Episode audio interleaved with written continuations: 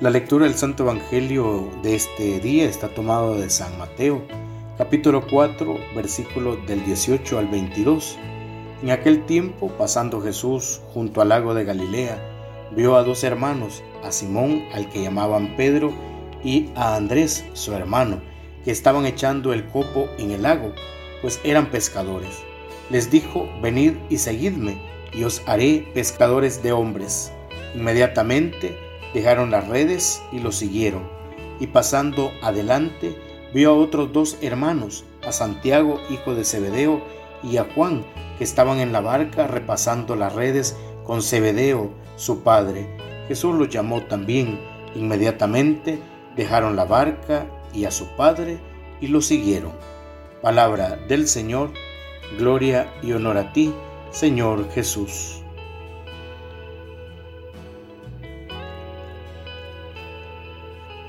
Jesús llama a sus primeros discípulos, de los cuales se encontraba Andrés, el hermano de Simón Pedro, quien fuera el primer papa. Simples pescadores, simples personas, sin nada en ellos que llame la atención.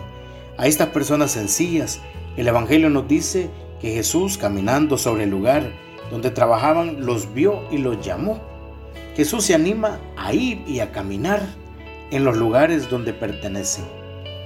Al igual que caminó sobre el espacio donde se encontraban los primeros apóstoles, hoy Jesús también camina sobre el espacio donde nos encontramos nosotros.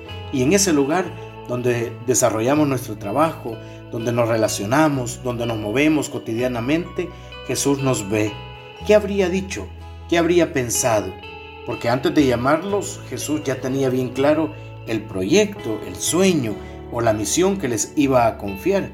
Jesús que vio a sus primeros discípulos confió plenamente en ellos igual que lo hace en nosotros. Al mismo tiempo que a sus primeros discípulos, antes de llamarlos, Jesús nos vio, fijó la mirada en cada uno de nosotros.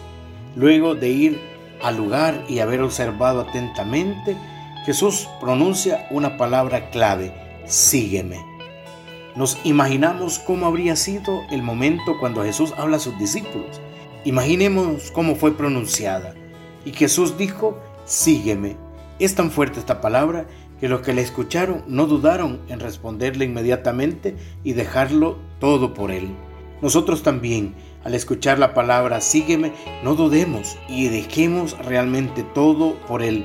Luego de haber vivido un intenso año de seguimiento, de discipulado, de servicio en este año litúrgico que ha terminado y uno que iniciamos, sería bueno que nos metamos en el Evangelio y renovemos una vez más nuestro seguimiento a Jesús, el sentido de nuestras vidas, ese donde debemos de tener fija la mirada en Jesús para saber hacia dónde caminamos.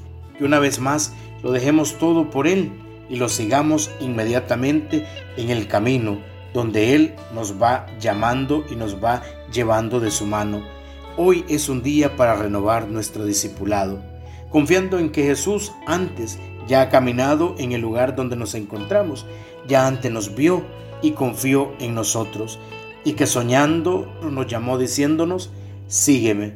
Que el Señor pues, hermanos, junto a todos los apóstoles y santos, nos ayuden a ser fieles en seguir siempre con toda nuestra vida a Jesús.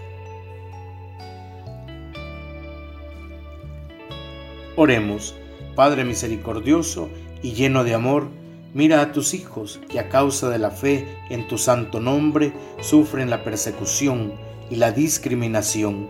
Abre, Señor, nuestros corazones para que con generosidad sepamos llevar el apoyo y mostrar tu rostro en todos los rincones. Haz que a ejemplo de los discípulos seamos testigos, siendo capaces de dejarlo todo por seguirte que seamos verdaderos misioneros de tu palabra de salvación. Amén. En el nombre del Padre, y del Hijo, y del Espíritu Santo. Amén.